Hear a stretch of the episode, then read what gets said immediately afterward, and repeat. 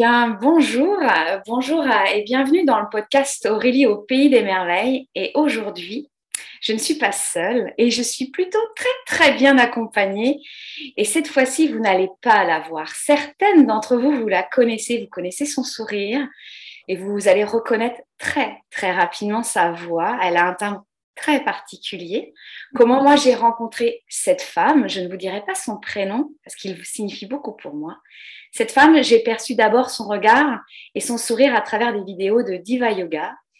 Euh, pour ceux et celles qui euh, savent ou qui ne savent pas, elle et moi, nous travaillons pour euh, le studio Diva Yoga, une, plateforme virtuelle de yoga fondée par Marise Lehou. Et cette femme a des capsules. Et je suis sûre, si je dis déjà capsules, certaines sont en train de dire Oh, mais moi, je sais moi aussi les filles. Et moi, je suis juste en face de cette femme qui a un prénom qui évoque pour moi la joie et le pétillement.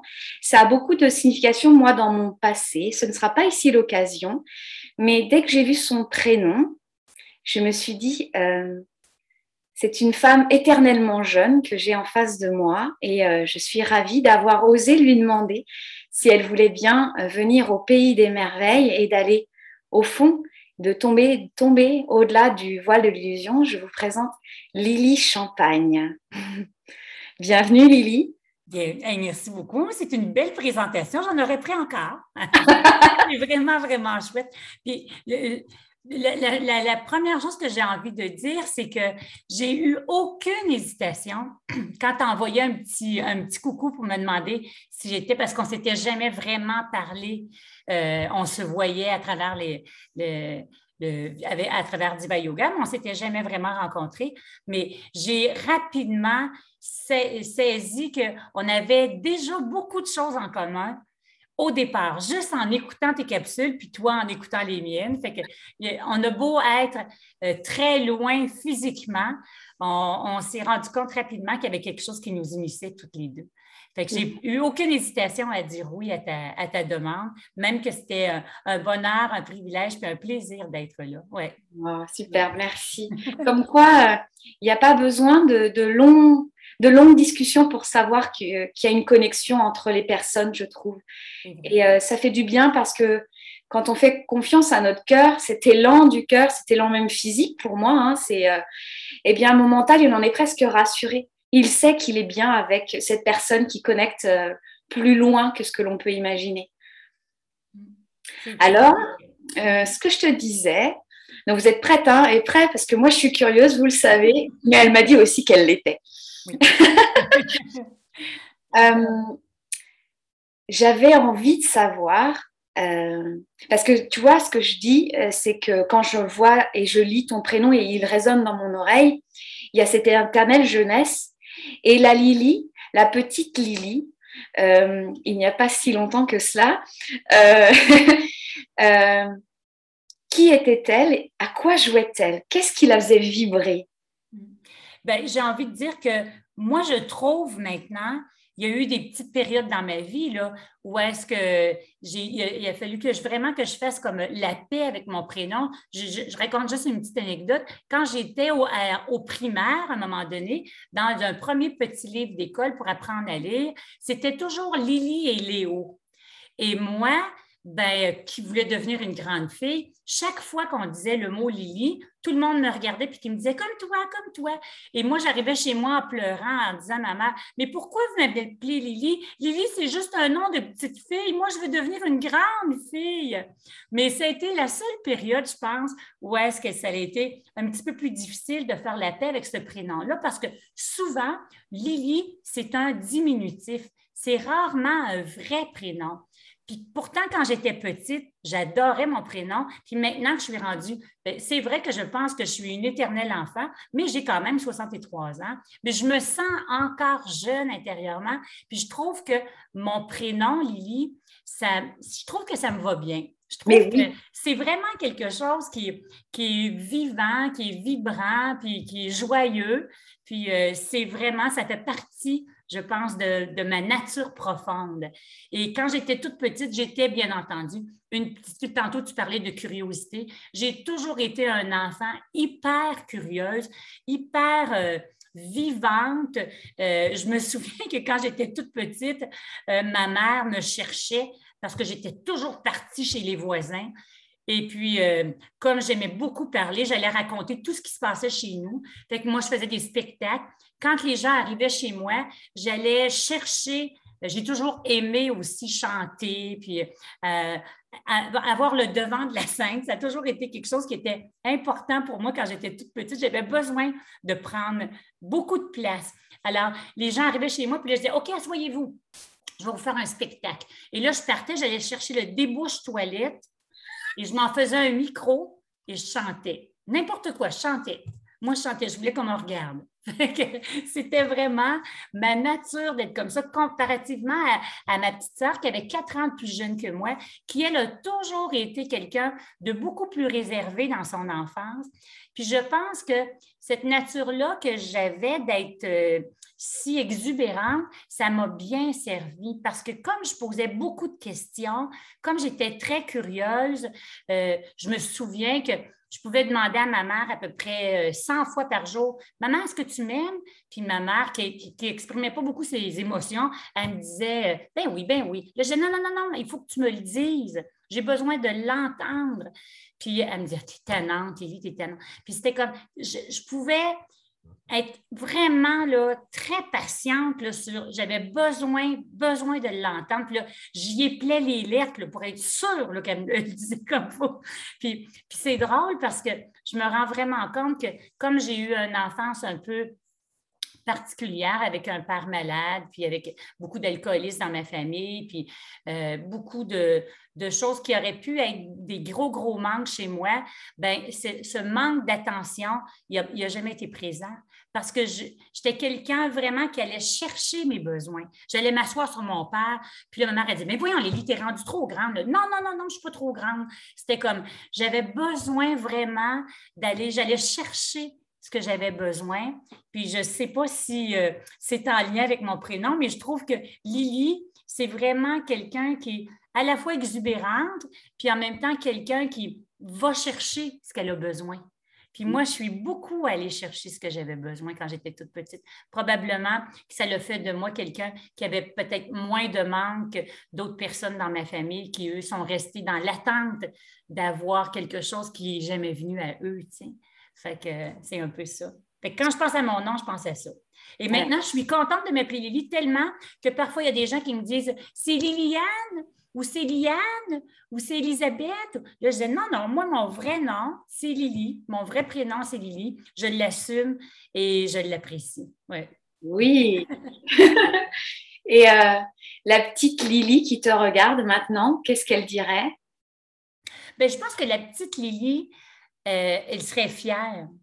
Elle serait contente de voir là où j'étais. Euh, quand j'étais toute petite, je n'ai pas été nécessairement très stimulée euh, à faire, euh, je ne sais pas moi, chez nous, gagner sa vie, c'était quelque chose d'important. Mes parents étaient entre, mon père était entrepreneur, puis c'était comme faire des sous, c'était quelque chose qui était très, très important.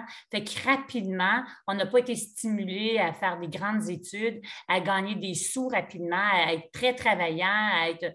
Puis, c'est comme aujourd'hui, je me rends vraiment compte que j'ai écouté vraiment euh, ce que moi j'aime, ce, que, ce qui m'anime, moi.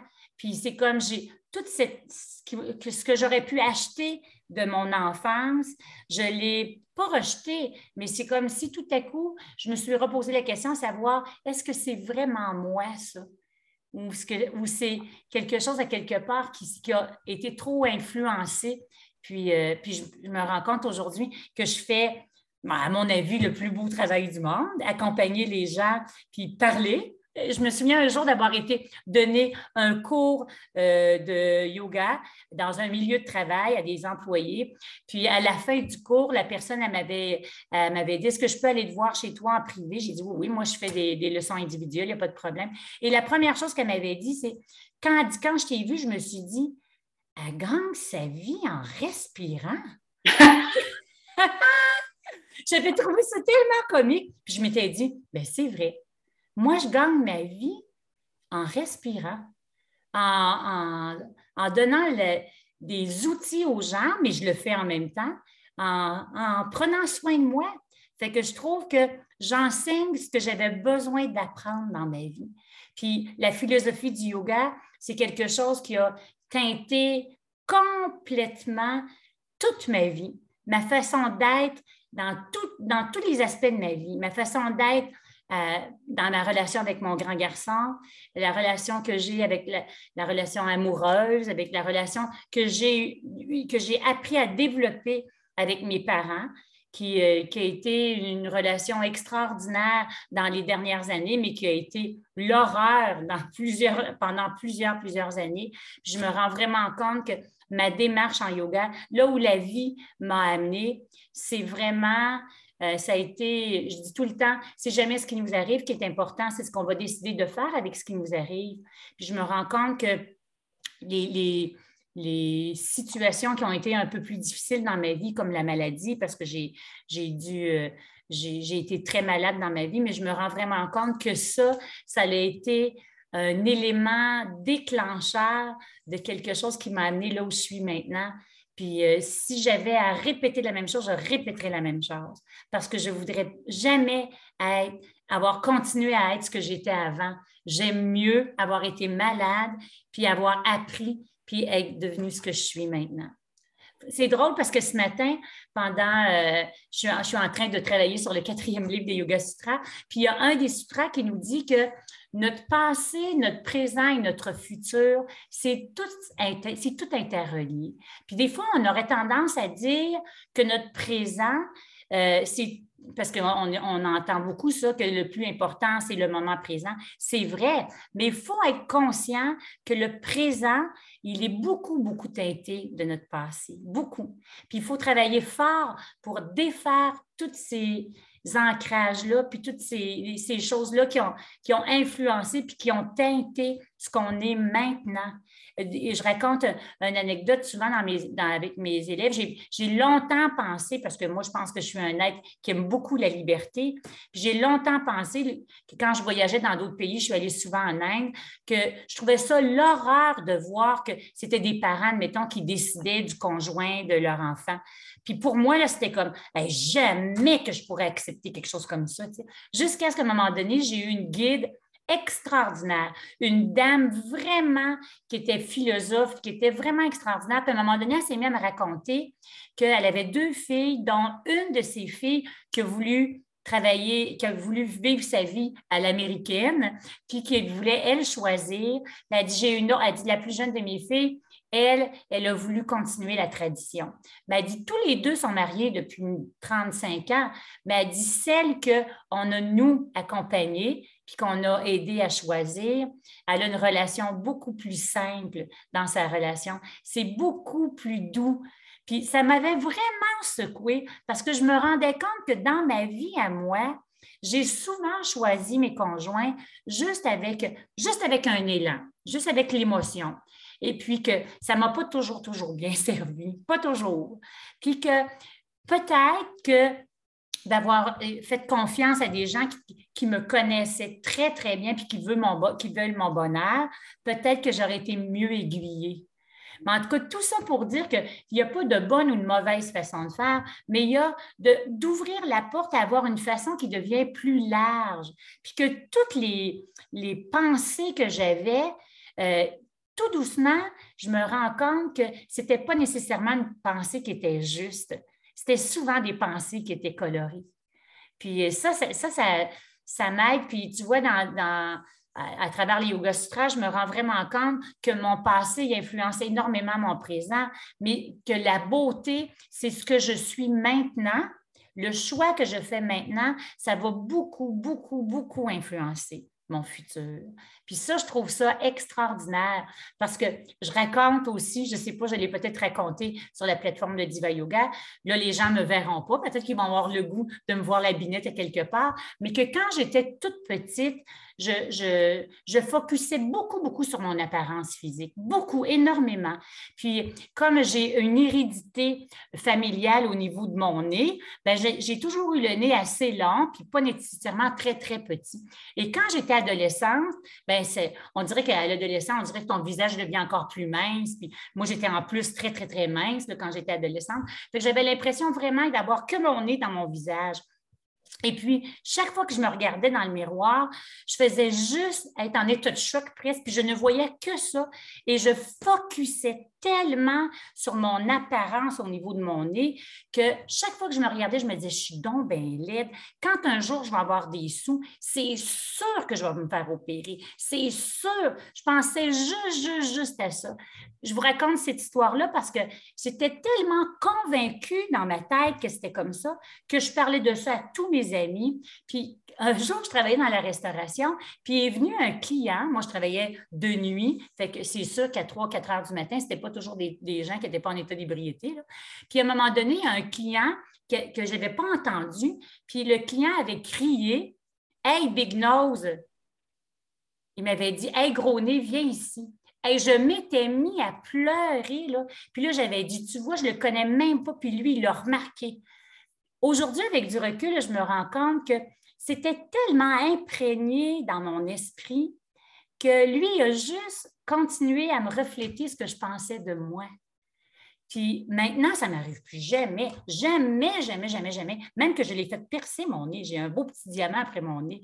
Puis moi, quand je me regarde dans le miroir, je vois jamais. Là, maintenant, si un jour vous me voyez, peut-être que vous allez remarquer un petit peu plus, mais ça m'arrive jamais que personne qui me dise Oh mon Dieu, ton visage est un peu particulier. Moi, je me fais dire toujours que j'ai de l'air lumineuse, que j'ai de l'air joyeuse, que je suis vivante, que je suis une belle personne, que je suis jolie. Mon chum, il me trouve super jolie. Mes amis me trouvent tout. Puis moi, quand je me regarde dans le miroir, je me trouve jolie aussi parce que j'ai changé ma programmation. Puis je suis convaincue que l'autre fois, je parlais de ça avec mon copain, puis il me dit Nous autres, on va faire des beaux vieux. J'ai dit Je suis certaine, parce qu'on est vibrant, on est vivant, on fait attention à notre santé, on fait attention à nous, puis on fait surtout attention à nos pensées.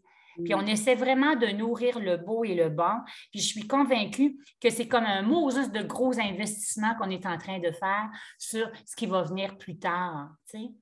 Oui. Pour moi, c'est vraiment ça. Fait que c'est un peu ça. Oui tes pensées nourrissent ton jardin du présent. Exact, exact. Ce que tu dis, ce passé, il est, il est là et c'est à nous de voir comment on se place. Est-ce qu'il a toujours une influence? C'est toujours un choix conscient. Est-ce que je continue ainsi ou pas?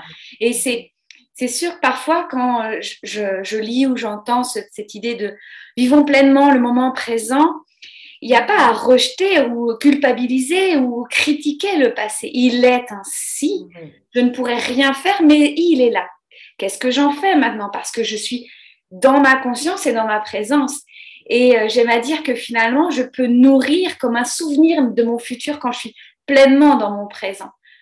Et, euh, et ces pensées, c'est très intéressant de les observer comme des êtres à part.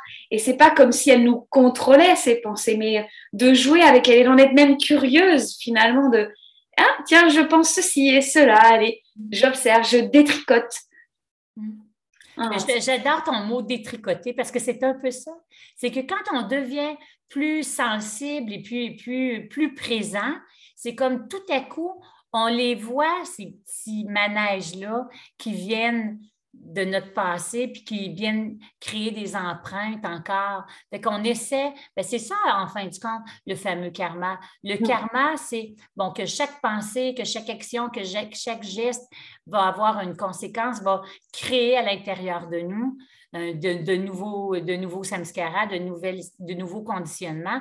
Alors, c'est à nous de détricoter les choses, puis de dire, j'ai peut-être euh, agi de cette manière-là. Alors, est-ce qu'aujourd'hui, si je deviens plus consciente, je décide de changer du regard et de, de, dire, ben, je vais expérimenter une autre façon de faire?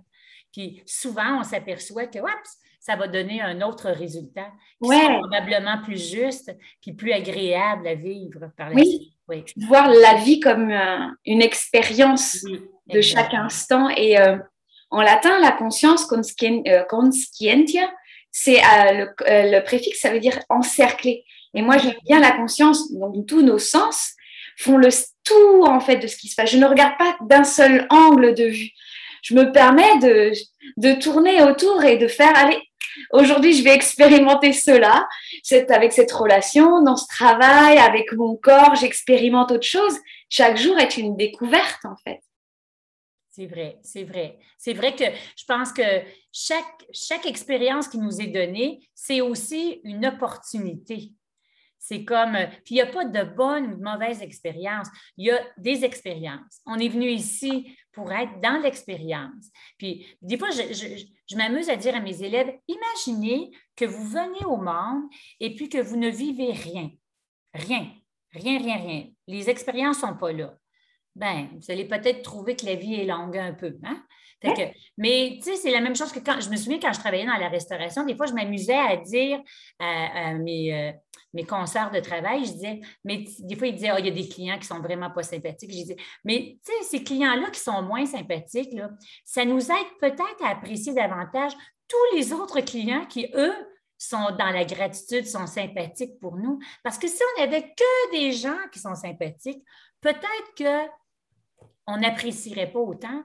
Puis l'exemple aussi que je pourrais donner, c'est que quand j'étais toute petite, j'habitais tout près, tout près d'un, on appelait ça un OTJ, nous, au Québec. C'était un, espace où les gens arrivaient l'été en autobus pour venir faire les activités d'été. Mais moi, ma maison, elle était collée, mais vraiment collée sur toutes ces activités-là. Et je me souviens que quand j'étais toute petite, je disais toujours à maman, je ne sais pas quoi faire, je m'ennuie, je ne sais pas quoi faire. Puis aujourd'hui, je me rends compte avec du recul. Là, ma mère, elle me disait, mais oui, mais Lily, tu sors de la porte, puis tout le monde est là, là. Il y a des activités, il y a la piscine, tu peux aller chanter, tu peux aller colorier, tu peux faire tout, tout, tout, tout, tout. Et moi, c'était trop collé sur moi, c'était trop proche de moi, je ne le voyais pas. Mm. Puis il y a des gens qui partaient le matin avec leur petite boîte à lunch à tous les matins, qui prenaient l'autobus, qui allaient passer toute la journée là, puis après ça, qui retournaient chez eux, ils faisaient ça cinq jours par semaine, puis eux étaient contents de faire ça. Puis là, je me disais, parce que c'était collé, mais vraiment, je l'avais collé sur moi, je ne l'appréciais pas. C'est quand j'ai grandi, puis que je me suis aperçue que comment ça se fait que je n'ai pas goûté plus, puis que je n'ai pas apprécié plus, ben je pense que c'est ça, des fois, la vie. En yoga, on dit, la souffrance qui n'est pas arrivée, elle peut toujours être évitée. C'est vrai, mais c'est vrai aussi que la souffrance, ça peut aussi être une opportunité de grandir puis d'évoluer, de voir là où on ne veut plus aller. Puis c'est comme, euh, puis d'apprendre, puis, de, puis de, nous, de faire des pas devant, parce que sinon on stagne. On a tendance à stagner. Oui, et la vie n'existe pas dans la stagnation. C'est la mort, mm. hein. c'est euh, c'est le repli sur soi. Et la vie, c'est un mouvement perpétuel, euh, l'intérieur vers l'extérieur et comme un continuum, quoi. Et euh, mm. Mm. j'aime bien cette idée euh, de ces fameux clients sympathiques et moins sympathiques. Et ça crée, ça crée le contraste. Hein. c'est comme dans un tableau. C'est le, le, contraste qui nous permet, c'est ça la vie. Il y a du devant, il y a du derrière, il y a du gauche, il y a du droite.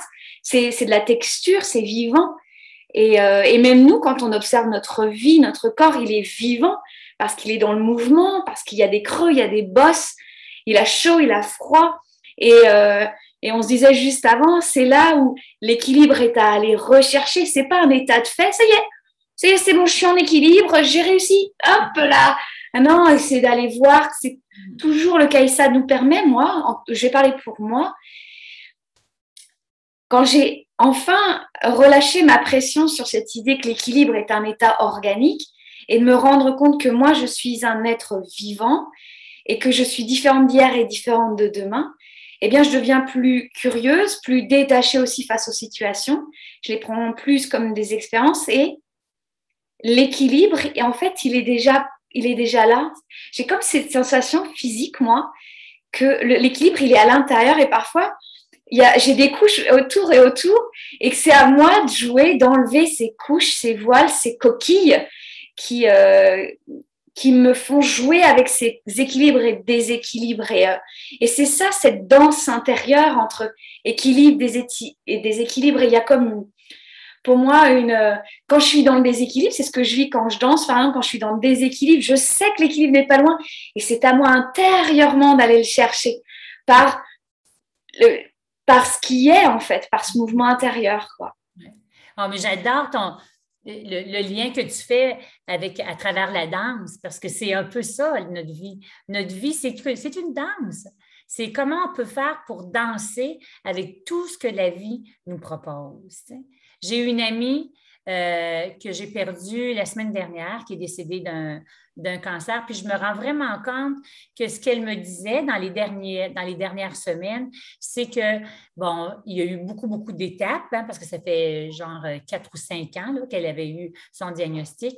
Elle a passé par beaucoup, beaucoup de... Puis vers la fin, je disais, comment tu te sens maintenant que tu sais que tu approches ben, sais-tu quoi? Ça m'a, toutes ces quatre années-là, ça m'a permis vraiment de, faire un pas à la fois. J'aurais pas été prête à mourir dans la première semaine. J'avais encore beaucoup trop d'attachement chez moi, puis mm. beaucoup trop de. Puis tranquillement, il y a quelque chose qui s'est. On dit que le vrai détachement, c'est le détachement qui se fait euh, sans qu'on ait besoin de forcer les choses, les choses qui se détachent de nous. Puis à la fin, elle me disait, parce qu'elle avait quand même un conjoint, puis elle avait quand même une mère, puis deux, beaux grands-enfants. Elle me disait, c'est fou parce que tout à coup, je suis que dans la gratitude et dans la reconnaissance de tous les petits bonheurs de la vie. Quelque chose qui me semblait vraiment naturel avant, c'est comme tout à coup, c'est merveilleux d'apprécier vraiment tout ce que la vie peut nous offrir. elle trouvait ça, elle me disait, j'aurais aimé connaître cet état-là avant d'arriver à la fin, fin, fin, fin, fin. Mais je trouve ça déjà extraordinaire de pouvoir le vivre. Fait que c'est quand je vois ça, je me dis, euh, c'est possible, c'est possible d'atteindre cet état-là, d'être juste dans la, la, joie, la gratitude de tout ce que la vie peut nous offrir, puis de, de libérer rapidement de trouver une façon de retrouver son équilibre rapidement.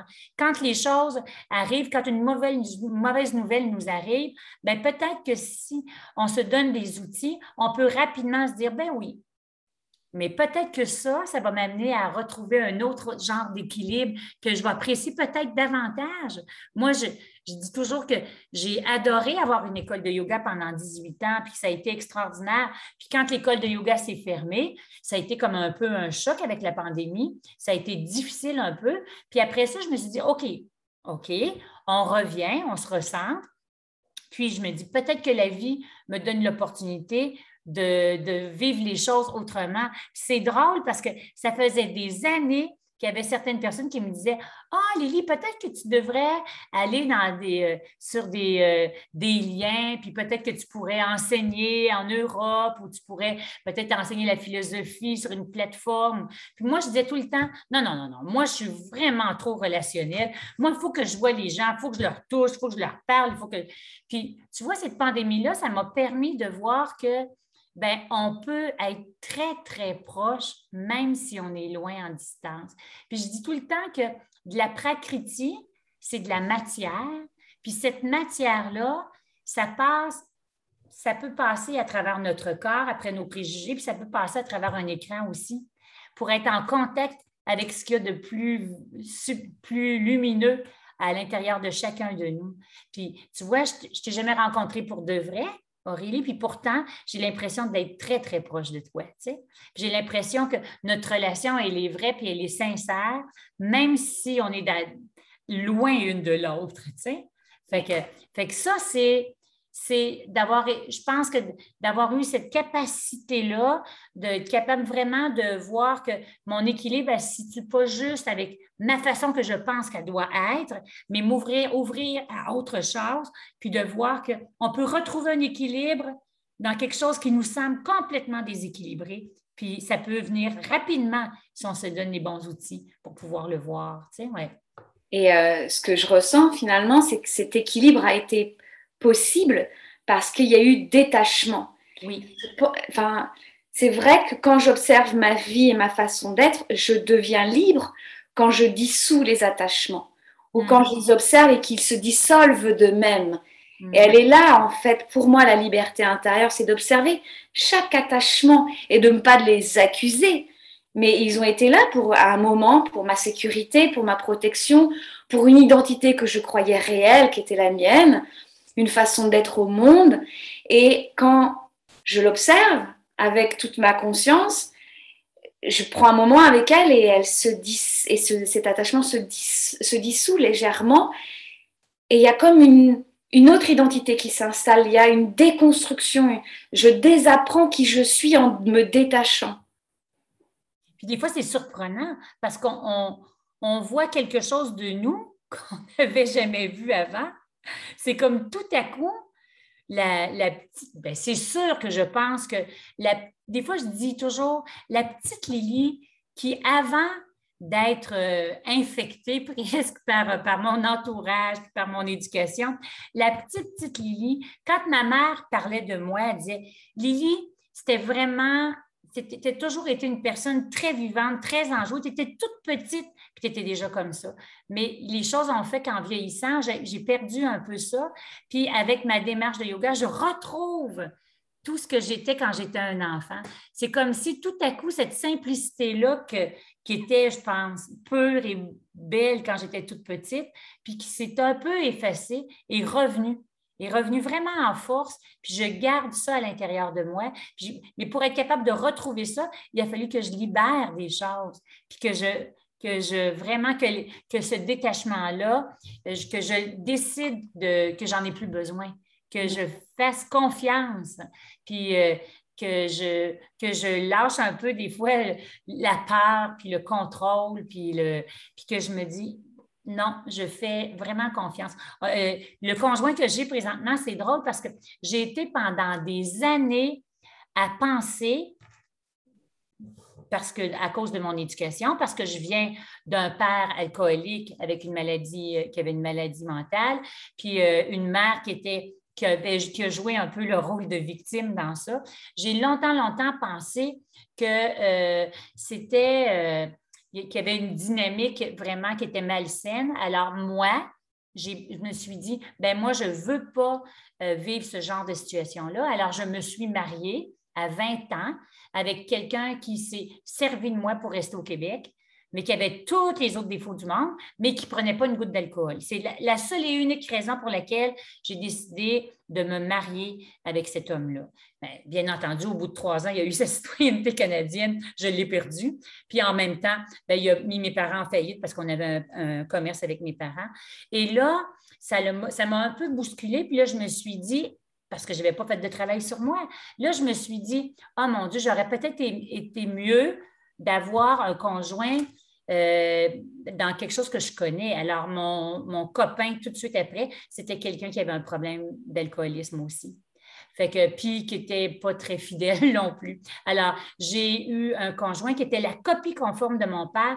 À l'époque, je ne pouvais pas, je pouvais pas penser ça, mais inconsciemment, je me disais, ben ma mère, elle n'a pas réussi. Moi, je vais tellement l'aimer que je vais réussir à le transformer. Ben non.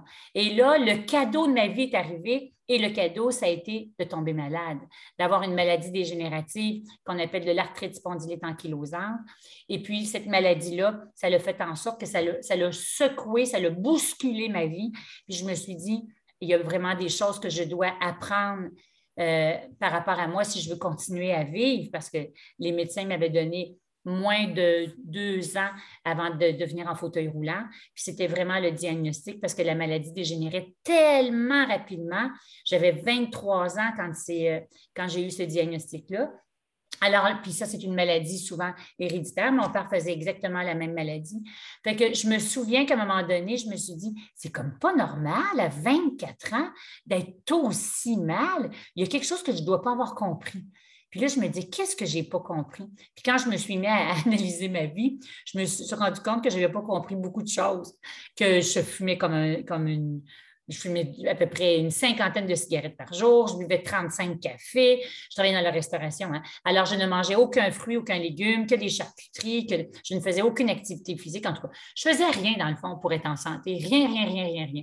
Alors, j'ai tranquillement euh, fait un peu de ménage. je suis allée en thérapie, je suis allée jeûner, j'ai changé mes habitudes alimentaires. pendant des années, des années, des années, je n'ai pas eu de conjoint du tout. Alors, de 25 à 32 ans, j'ai eu personne dans ma vie parce que je me suis dit, mon travail, c'est de m'occuper, de retrouver une certaine stabilité.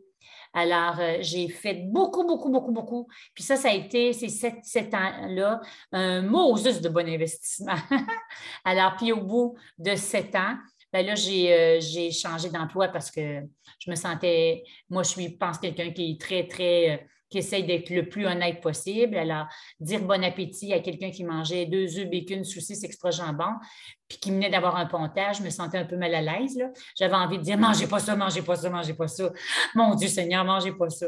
Fait que je me sentais un peu pas congruente dans mes affaires. Alors, je suis allée travailler dans un restaurant un peu plus santé. Et souvent, on s'aperçoit dans notre vie que quand on décide d'enclencher quelque chose qui est juste pour nous, ben la vie nous, euh, nous le renvoie en nous mettant euh, en face d'un nouveau choix qui devient de plus en plus juste. Alors, une collègue de travail m'a proposé d'aller suivre un cours de yoga. Ben, sur le coup, je me suis dit, moi puis le yoga, non, mais ça me c'est deux choses différentes. Mais euh, j'ai dit, ben, je vais essayer. Et j'ai été chanceuse, j'ai rencontré une dame qui avait une énergie qui était similaire à la mienne, une dame d'une soixantaine d'années à l'époque, mais qui avait vraiment beaucoup d'énergie aussi. Fait que ça, ça, me, ça me faisait dire que c'était possible. Et le yoga, ça m'a aidé vraiment à prendre conscience que je m'occupais de mon corps, mais que je m'occupais d'une dimension avec laquelle j'avais mis beaucoup, j'avais mis ça de côté beaucoup, beaucoup. Tout mon monde spirituel, c'était quelque chose que je ne m'étais pas vraiment occupée. Alors, de fil en aiguille, les choses se sont passées de cette façon-là, puis je me rends vraiment compte que tout ce processus-là, ça s'est enclenché à chaque petits pas que je faisais, mais pour que je devienne de plus en plus responsable, puis que j'arrête de voir euh, que je pouvais soit changer l'autre ou que je devais agir en réaction par rapport à quelque chose. Fait que j'ai arrêté d'avoir peur d'attirer à moi quelqu'un qui est alcoolique ou quelqu'un qui avait des problèmes de toxicomanie. Alors, les conjoints que j'ai eus par la suite n'ont jamais eu de problème à ce niveau-là. Après ça, ben d'autres choses sont arrivées parce que souvent dans notre vie, on a à apprendre. Il y a beaucoup, beaucoup de choses qu'on a à apprendre. Alors, j'ai eu besoin d'apprendre à arrêter de jouer au sauveur parce que pour moi, c'était comme, c'était une notion importante de vouloir prendre soin. Comme je suis quelqu'un qui de nature est caring, pour moi, c'était comme essentiel de prendre soin. Alors, je prenais trop soin même. Fait que je faisais pour l'autre. Et là, je pourrais dire que le conjoint que j'ai, il n'a vraiment pas besoin que je prenne soin de lui. Il est capable de le faire tout seul. Tu fait que tu vois, c'est comme tranquillement, je me suis. Puis je me rends compte qu'à 63 ans, j'ai encore beaucoup, beaucoup. C'est ça qui est cool, je trouve. C'est que j'ai encore beaucoup de choses à apprendre. Je n'aurai jamais terminé. L'important, ce n'est pas d'arriver au bout, mais c'est de continuer sur le chemin qui va peut-être m'amener à aller toujours un peu plus loin. Puis ça, je trouve ça extraordinaire. Puis je me dis, ben écoute je vais aller à l'école toute ma vie. C'est cool, tu sais, ouais. euh. tu as lâché presque ce que j'entends, c'est tu as même lâché la peur de te découvrir toi, en fait. Oui. Ton authenticité, ta liberté, ta force, ta. Euh, waouh, c'est quand même magnifique. Et au fur et à mesure, ça s'est installé. Et parce que souvent, euh, euh, les, gens que je rencontre disent bah, Moi, c'est, j'ai bon, j'ai compris, passons direct au plat de résistance, j'ai tout compris, on y va. Mais ce que je dis souvent, c'est qu'on a besoin de ces étapes. C'est pas l'arrivée qui compte, mais c'est tout ce processus. Et c'est important pour notre corps, pour notre système nerveux, pour tout ce qui est à l'intérieur, parce que par exemple, mon système nerveux, il s'est habitué à une manière de fonctionner. Bah, par exemple, euh, je réagis euh, avec la colère sur cette, sur cette situation. Donc, il est habitué. Et si je lui dis non, on va faire autrement, bah, mon système nerveux a besoin de s'installer différemment. C'est c'est vivant, ça prend du temps.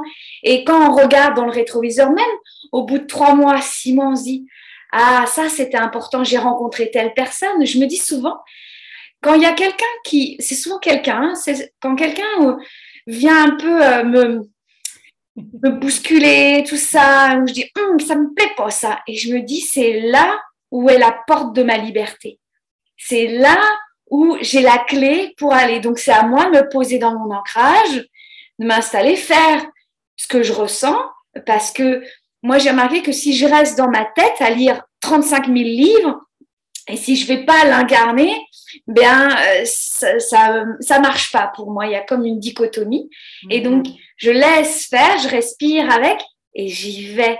Et sans rien attendre. Mais, mais il y a quand même, alors il y a toujours encore un peu chez moi de, euh, Bon, je sais que si j'y vais, euh, je vais découvrir quelque chose de plus grand. Il y a comme une sensation comme ça d'ouverture pour moi. Et donc il y a toujours ça. Il y a comme, je dis pas, je ne dis plus maintenant non, mais je n'ai aucune attente. Si, quand même, je suis un être humain pour moi. Et ouais, il y a comme cette attente parce que moi, quand je vis quand un moment qui me trouble, et que après ça sort, j'aime cette sensation physique où ça fait libération. C'est comme si je sautais en parachute alors que je n'ai pas encore sauté en parachute. Waouh, c'est ça la vie. Et je suis fière de moi. Je suis heureuse de ce chemin que j'ai fait, quoi. Mais c'est super ce que tu dis parce que c'est vrai que de, de vouloir euh, dépasser quelque chose, admettons, parce que tu parles de la colère, ben moi, c'est une émotion qui est vraiment très, très présente chez moi. Quand j'étais toute petite, je vous dis que j'étais quelqu'un de très joyeuse, mais j'étais aussi quelqu'un de très colérique. Quand ça ne faisait pas mon affaire, ben, je faisais des crises épouvantables. Fait que, il n'y avait rien pour me contrôler. Fait que c'était, c'est quelque chose que j'ai porté puis que j'ai étouffé pendant une période de ma vie de peur parce que j'avais aussi un besoin immense d'être aimée. Alors, cette peur-là de ne pas être aimée avec cette énergie de colère qui montait a été vraiment étouffée. C'est aussi, souvent quand on lit des livres, on voit que les gens qui ont des gros problèmes d'arthrite, c'est souvent des gens qui refusent d'exprimer leur colère, tu sais, puis que de la, couleur, de la colère très, très enfouie. Alors, moi, je pense que ça, en tout cas, ça résonnait beaucoup chez moi. Il a fallu vraiment que je fasse le travail d'accueillir, de, canaliser cette colère-là, pas en voulant euh, la dépasser parce que j'ai 63 ans, elle est encore présente. Mon chum, il me dit tout le temps, et que tu as tendance à être impulsive. Des fois, je dois, je me dis, oh, puis là, je la vois venir. Il sent là, que ma respiration devient un petit peu plus forte parce que c'est ma nature d'être comme ça.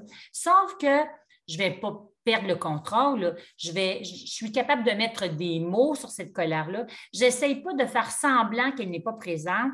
Elle reste présente. Puis quand, j'en suis consciente puis je suis capable d'exprimer ça, ben, elle se dissout beaucoup plus rapidement.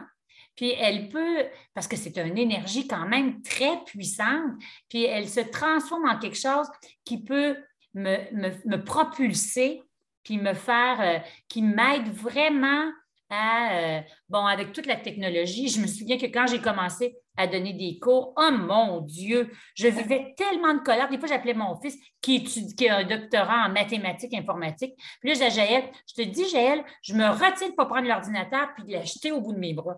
Tu sais? fait que là, il disait, maman, fais pas ça, fais pas ça, fais pas ça. J'ai dit, non, je ne le ferai pas, là, mais j'ai envie de le faire. Mais je me rends vraiment compte que Bon, que là, j'avais besoin d'avoir quelqu'un qui entende cette colère-là, mais en même temps, c'est comme, c'était quand même une énergie. Euh, puis moi, j'ai besoin d'avancer dans la vie. Fait que je me disais, c'est pas elle qui va gagner sur moi. Là. Je veux être capable vraiment de voir que cette énergie-là, ça peut être aussi quelque chose qui me propulse, puis qui qui m'aide à voir que euh, que j'ai plus que j'ai de la volonté, puis est-ce que je suis capable de, de, voir qu'il y a une autre façon de voir les choses, puis que ça, ça m'amène parce qu'il y a des gens qui, de nature, euh, ben, ils s'éteignent rapidement. Moi, je ne m'éteins pas rapidement, dans, dans un sens ou dans l'autre. Fait que j'abandonne pas facilement. J'abandonne vraiment pas facilement. Alors, quand je veux quelque chose, je ne tourne pas la page vite, vite, vite, vite. Alors, ça a quelque chose de bon, c'est que ça me propulse, puis ça m'amène à toujours aller un peu plus loin. Mais en même temps, c'est vrai que euh, ça, m'est déjà arrivé aussi de penser que c'était tellement négatif, la colère, qu'il fallait que je l'étouffe rapidement, puis il fallait surtout pas que je le monte. Il, s'est passé quelque chose ici, parce que moi, je fais partie d'un éco-village. Il s'est passé quelque chose ici à la Terre où ça m'a fait vivre beaucoup, beaucoup de colère cet été. Puis, puis j'ai exprimé ma colère. Fait qu'à un moment donné, il y a quelqu'un qui est venu me voir, puis il m'a dit C'est drôle, hein, j'aurais jamais pensé qu'un professeur de yoga pouvait être ici en colère. Mais là, j'ai dit, ben non, mais je veux dire, moi, je n'ai pas écrit cinq dans le front, là, tu sais. C'est comme, y a-tu quelqu'un qui t'a déjà dit, j'ai-tu déjà manifesté que j'étais parfaite, moi? Est-ce que vous m'avez déjà entendu dire ça? non. Bon, ben c'est ça.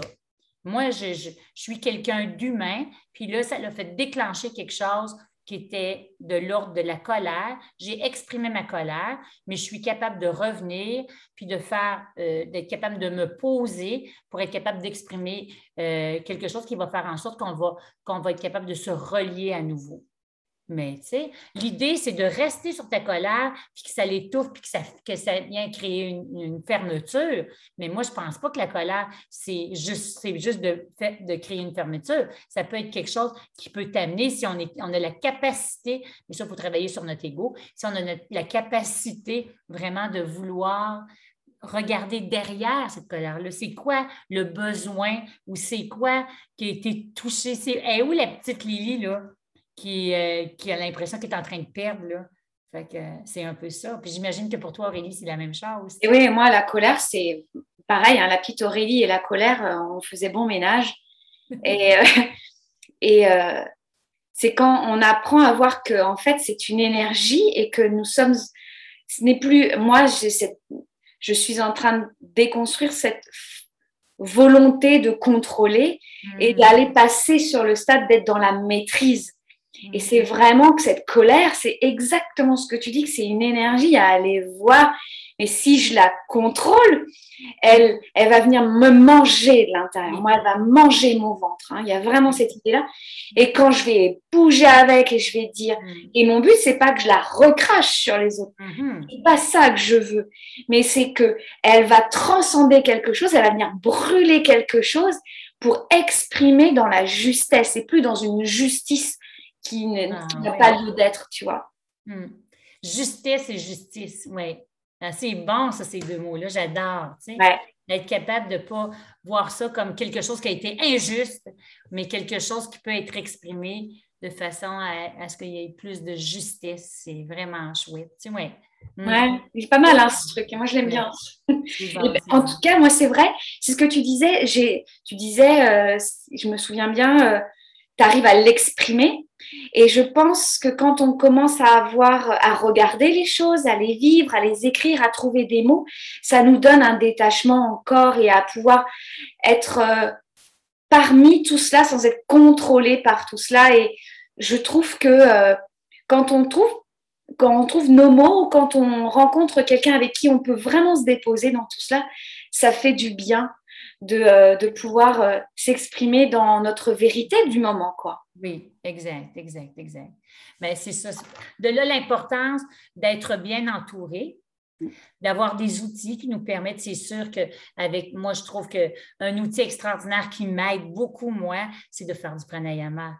Le mm. pranayama, c'est vraiment un euh, super de bon outil pour être capable de, de libérer, de, d'avoir vraiment, de faire un processus qui va me permettre d'explorer, puis de, vraiment libérer, puis de laisser aller. Et bien entendu, si on est accompagné d'une personne avec qui on peut échanger, c'est encore plus extraordinaire. Ouais. Être entendu, c'est Et je trouve que la respiration, c'est pour moi un de mes outils les plus, euh, euh, les plus, les plus vrais pour moi. J'allais dire plus puissants, mais en fait, c'est que ça correspond, je pense, à ma nature, comme tu dis. Et, euh, et euh, je ne sais pas si tu as remarqué, enfin sûrement, mais il y a quand on respire, quand on a nos, nos pranayamas à nous, moi, je ne réfléchis même plus à quel pranayama je vais faire. Je laisse venir à l'intérieur. Et quand on respire ensemble, il y a cette respiration du groupe où euh, ça existait dans les sociétés ancestrales et je comprends, il y a vraiment la respiration du groupe, il y a une, comme une harmonisation des énergies, tout cela, c'est euh, très, très beau. Oui, c'est vrai, c'est vrai. C'est vrai que c'est extraordinaire de sentir vraiment que ce souffle-là, il devient un à quelque part. Il devient vraiment comme, ça fait un tout. C'est comme il y a ton souffle, il y a mon souffle, il y a notre souffle. C'est vrai. Mm. Et euh, c'est quoi ton pranayama préféré? Euh, ben, dépendamment, tu sais, c'est comme tu as dit tantôt, dépendamment de la situation dans laquelle on se trouve. Mm-hmm. Bon, moi, j'ai longtemps, euh, comme je suis quelqu'un qui est très énergique, qui a beaucoup d'énergie, Ben, j'avais tendance, euh, dans la formation que moi je, donne, dans la formation Fini Yoga, on dit qu'on a comme six pranayamas de base qui sont la respiration Ujjayi, Anuloma Ujjayi, Viloma Ujjayi, Nadishodhana, Pratiloma Ujjayi et euh, Shitali. Alors, euh, mettons, euh, c'est une technique qui consiste à, inspirer par narine alternée pour augmenter la capacité de prana. Anuloma Ujjayi, c'est plus dans l'optique d'allonger le temps de l'expiration. Nadishodhana, c'est narine alternée. Pratiloma Ujjayi, c'est comme un mélange des trois ensemble qui fait que ça demande plus de concentration. Alors, si j'ai juste besoin de me calmer le pompon, euh, je, vais, avoir tendance à faire euh, Anuloma Ujjayi, donc à expirer lentement pour essayer vraiment de me déposer davantage. Parce que, puis ça bouille ici dans ma tête. Si, admettons, j'ai tendance à être éparpillée, c'est ma nature c'est ma nature d'avoir tendance parfois à m'éparpiller. Alors, je vais avoir tendance à faire Pratiloma Ujjayi parce que c'est une technique qui, demande quatre respirations pour faire un cycle complet. Alors, ça me demande beaucoup plus d'attention et moi, j'ai besoin vraiment parfois d'avoir un focus très, très pointu pour rester présent. Alors, pour stabiliser mon mental, alors c'est vraiment un pranayama qui va faire en sorte que ça va rapidement venir rassembler un peu pour devenir plus stable. Alors, puis bien, bien entendu, la respiration par narine alternée, c'est vraiment une super bonne technique. Mais nous, moi, je travaille beaucoup, beaucoup avec des rythmes respiratoires. Fait que on, travaille souvent avec des métronomes ou on travaille souvent avec, avec toutes sortes de petites techniques. Mais ne serait-ce que si je suis en voiture, puis qu'à un moment donné, je suis un peu pressée, bien, juste d'entrer en contact avec mon souffle, c'est déjà une bonne, bien grosse affaire. Je me dis, ce matin, justement, je donnais, je donnais un cours et puis euh, comme je ne sais pas si c'est avant qu'on on fasse les enregistrements, il m'est arrivé qu'il y avait quelqu'un qui est allé par mégarde, enlever tous les cours qui étaient déjà enregistrés. Alors là, moi, j'ai paniqué un peu et là, j'ai écrit à mes élèves en leur disant Est-ce a quelqu'un qui peut euh, me redonner les cours que vous avez enlevés par mégarde Alors, il y a quelqu'un qui les a. Fait que là, pendant que je leur écrivais, je disais Parce que là, Lily, elle respire fort, fort, fort, fort, fort. Et là, je me rends vraiment compte que je me parle dans ce temps-là, puis je dis OK, Lily, respire, respire. Il n'y a pas mort d'homme, respire, c'est pas la fin du monde. Si c'est disparu, c'est disparu tout le monde, on trouvera une solution autre. Alors, fait que je vais avoir tendance rapidement à revenir aussitôt que j'ai l'impression que, oups, je suis euh, déstabilisée mentalement. Mon, premier réflexe, c'est toujours de revenir à mon souffle. Toujours. Ça, je trouve ça extraordinaire parce que notre respiration, on la traîne partout, là. On n'a pas besoin d'avoir une valise, là. Fait que c'est vraiment chouette. De notre naissance à notre mort, hein, c'est ça, hein, notre souffle est quotidien. Et euh, plus on va aller contacter avec lui, on sait, il, nous, il nous aide tellement et, euh, et on ne se rend même pas compte de tout ce qu'il permet à l'intérieur de notre corps. Hmm. Il y a, euh, et c'est ça, de revenir à ce souffle. Moi, en voiture, hein, c'est vrai, même quand je suis en vélo. et c'est vraiment de s'amuser avec ce souffle, de jouer avec. Exact, exact. Ah, tiens, qu'est-ce que, j'aime aujourd'hui? Ah, dis donc, ma narine gauche est en forme. Oui. Vice-versa, et d'observer ce que ça bouge dans le corps. Hmm. C'est vraiment euh, en cela de, d'y mettre notre curiosité. Et finalement, pour ceux qui ne connaissent pas tous ces pranayamas, mais vraiment de jouer, de s'observer. Tiens, quand je parle avec cette personne, dis donc, j'ai mes épaules qui se lèvent vers les oreilles mmh. et euh, je suis à bout de souffle. Ou alors, quand je m'allonge sur mon lit et que j'écoute une musique, cette musique-là, eh bien, tiens, je, sens que je respire plus longuement. Comment je me sens? Et de savoir que ça, ça fait du bien à mon corps et ça, ça fait pas de bien à mon corps. Et de placer toujours dans ce détachement et de choix conscient, quoi. Oui, c'est vrai. C'est vrai que tantôt, j'ai parlé de certaines techniques, mais juste d'être en contact avec qu'est-ce qui se passe à l'intérieur de moi quand je, suis dans cet état. Puis quand je suis dans un autre état, qu'est-ce qui se passe à travers moi? Quand je suis en contact avec une personne que j'apprécie, avec qui je suis bien, ben si je prends le temps de juste écouter mon souffle, je vais me rendre compte que ma, respiration est différente de quand je suis avec une personne où, comme tu dis, où les épaules ont tendance à remonter sur le lobe des oreilles. Alors, parce qu'il y a comme un stress qui s'installe ou une peur qui s'installe, ben, tout de suite, on sent que le souffle, lui, est affecté. Parce que tout ce qu'on vit, il y a une petite phrase qui dit euh, euh, respiration calme, mental calme. Respiration agitée, mental agité. Hmm. Ouais. Exactement. Et, euh, et, pour ceux qui connaissent, je trouve, les, les pranayamas, ne nous perdons pas dans le superficiel de la technique et toujours être dans l'intention de cet exercice. Il n'est pas arrivé par hasard hein, depuis tant de millénaires, ce, pranayama. Il a une intention profonde. C'est pour ça qu'il est aussi vivant depuis tant d'années.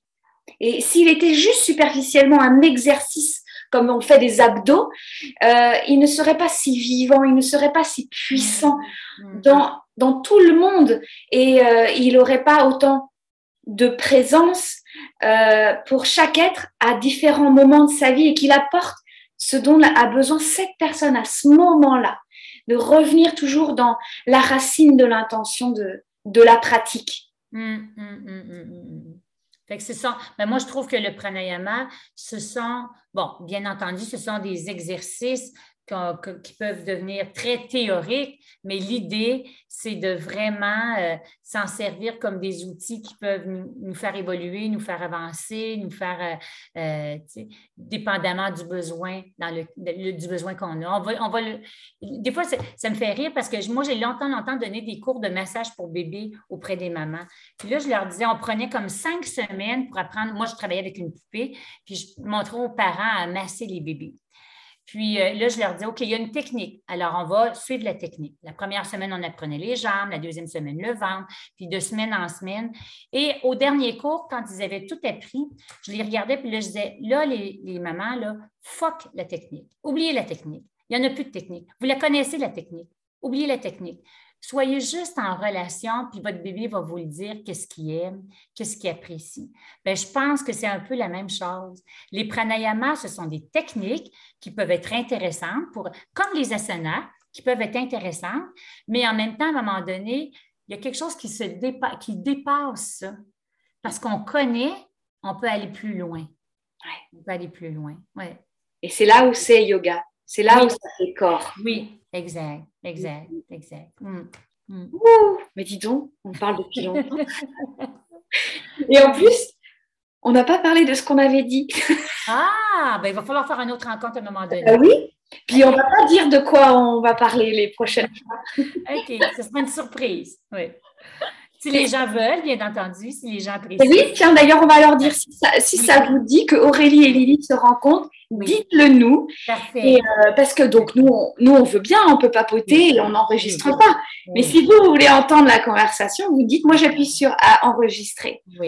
Et euh, c'est ça, en fait, c'est ce qu'on s'était dit euh, quand on s'est rencontrés pour la première fois pour voir ce qu'il en était de cette rencontre.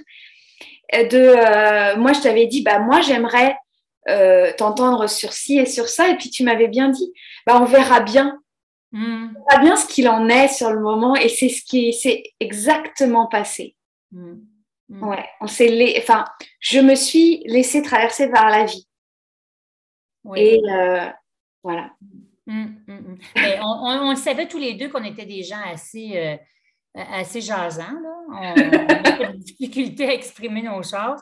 Fait que, bon, de fil en aiguille, je me dis, la vie va nous amener là où on doit aller dans le moment présent. Oui. Exactement. Mm. Moi, c'est. Et puis, euh, rencontrer des gens qui nous inspirent, nous inspire, euh, on en devient inspirant et inspiré. Tu vois, il y a cet échange. Il n'y a pas seulement, et c'est ce que j'aime dans, euh, c'est l'intention qu'il y a dans ce podcast, c'est que c'est pas oh j'entends des personnes et puis bah voilà. Non, je, laisse traverser ces mots, cette vibration parce que c'est déjà présent en soi et que ça puisse ainsi s'exprimer et que chacun puisse exprimer sa propre inspiration à soi quoi. Mais moi je trouve ça extraordinaire ce que tu dis Aurélie parce que je pense sincèrement qu'on doit s'entourer ou trouver des façons de se laisser inspirer par d'autres. Parce que c'est comme ça qu'on avance. Tu sais, quand on était jeune, on a été, on a été inspiré, on a été euh, par nos parents ou par nos professeurs, pas toujours de la bonne manière, parfois, oui, il y a parfois moins, mais on a quand même été euh, il y a quand même quelque chose qui vient d'une inspiration. Ce qu'on est maintenant, comme on a, dit, c'est vraiment quelque chose qui est en lien avec notre passé. Bon, alors maintenant, dans notre présent, qu'est-ce qu'on veut euh, semer? Qu'est-ce qu'on veut vraiment alimenter? Alors, on se doit de trouver, tantôt on l'a dit, c'est sûr que c'est, il ne s'agit pas juste de, faire du bourrage de crâne, puis dire on va lire tout ce qui existe, puis on va essayer d'écouter tout ce qui existe parce qu'on sait qu'il y en a énormément de choses, surtout maintenant avec les réseaux, puis on peut avoir, on peut s'en aller dans plein d'affaires, des choses extraordinaires. Il faut être capable aussi de laisser résonner à l'intérieur de nous par la suite, puis de faire des liens avec, moi je trouve que ce qui est important, c'est de faire des liens puis de se laisser inspirer par d'autres dans notre propre vie. Qu'est-ce que ça résonne dans notre vie? Puis c'est ça que je trouve qui est important quand j'écoute, quand j'écoute un conférencier ou quand on fait des échanges ensemble. Ben moi, j'espère que je t'apporte quelque chose, mais toi, tu m'apportes quelque chose aussi. C'est ça qui est la richesse des relations. Mm-hmm. Alors, puis c'est ça qui est la richesse. Moi, j'enseigne les Yoga Sutras, puis je me dis, ben mon objectif d'enseigner les Yoga Sutras, c'est pas de vous montrer que je suis super bonne dans les Yoga Sutras. Mon objectif, c'est est-ce que ça résonne quelque chose à l'intérieur de vous? C'est ça que je veux. C'est ça mon objectif premier. C'est pas de me montrer meilleur que quelqu'un, c'est vraiment que ça puisse faire une différence dans votre façon d'être avec les gens qui vous entourent. C'est hmm. ça. Ouais. Chacun se révèle. Hein. Oui, exact. Ouais, que ça fasse écho, c'est ça. Eh bien, tu vois, je vais, demander, je, vais avoir un travail pour ceux qui écoutent, ceux et celles qui écoutent. Ah. C'est de nous dire les mots, les phrases et ce qui leur vient à l'esprit à travers cette conversation, de prendre deux, trois ou une seule idée qui a fait écho comme un, euh, une prise de conscience, un éclaircissement ou quelque chose qui a fait ah ah, bah oui, ça, ça m'interpelle. Et ça, dans ma vie, je vais aller l'observer. De prendre quelque chose et d'en faire après soit euh, notre propre matière, de le modeler comme notre propre poterie, quoi. Vraiment de l'utiliser. Donc, vous nous direz dans les, vous, vous écrivez à Lily, vous écrivez à Aurélie, euh, vous et vous partagez ce podcast pour que ça, ça se diffuse quoi. Et moi j'aime bien quand j'écoute quelque chose qui m'inspire, je vais le, le, je le partage à quelqu'un. Je dis tiens on en a parlé, écoute, je ne te dis rien d'autre parce que ça avant je disais oh ben j'ai aimé ça ça ça, je ne dis je ne dis rien. Et après la conversation devient riche parce que cette personne a entendu ci ou ça et ça nourrit nos conversations nos conversations deviennent inspirantes aussi. Mm, mm. Donc, nous. Ah, ben c'est un beau travail que tu proposes aux gens. Hein, les devoirs de la maîtresse Aurélie sont pas mal. C'est bon, c'est bon, c'est bon. C'est parfait. C'est wow. Ben, merci beaucoup. Ça a été vraiment, vraiment chouette, Aurélie. Puis, euh, ben, c'est ça. Donnez-nous vos petits commentaires. Puis, si vous avez des, des petits sujets ou quelque chose, peut-être que les gens aussi peuvent apporter des idées. Oui. Nous, on reste ouvert à tout. Oui. On a déjà plein d'idées dans notre tête, mais il y en aura peut-être qui viendront d'ailleurs aussi. Inspirez-nous, nous serons inspirés. Merci à toutes et à tous d'avoir écouté ce podcast. Euh, n'hésitez pas à le partager et à vous abonner. Et puis, euh, je vous mettrai en lien euh, les réseaux de notre magnifique Lily pour que vous puissiez aller voir sa vibration, je dirais. Merci à toi, Lily. Merci, beaucoup. Au plaisir, Aurélie, au plaisir. We'll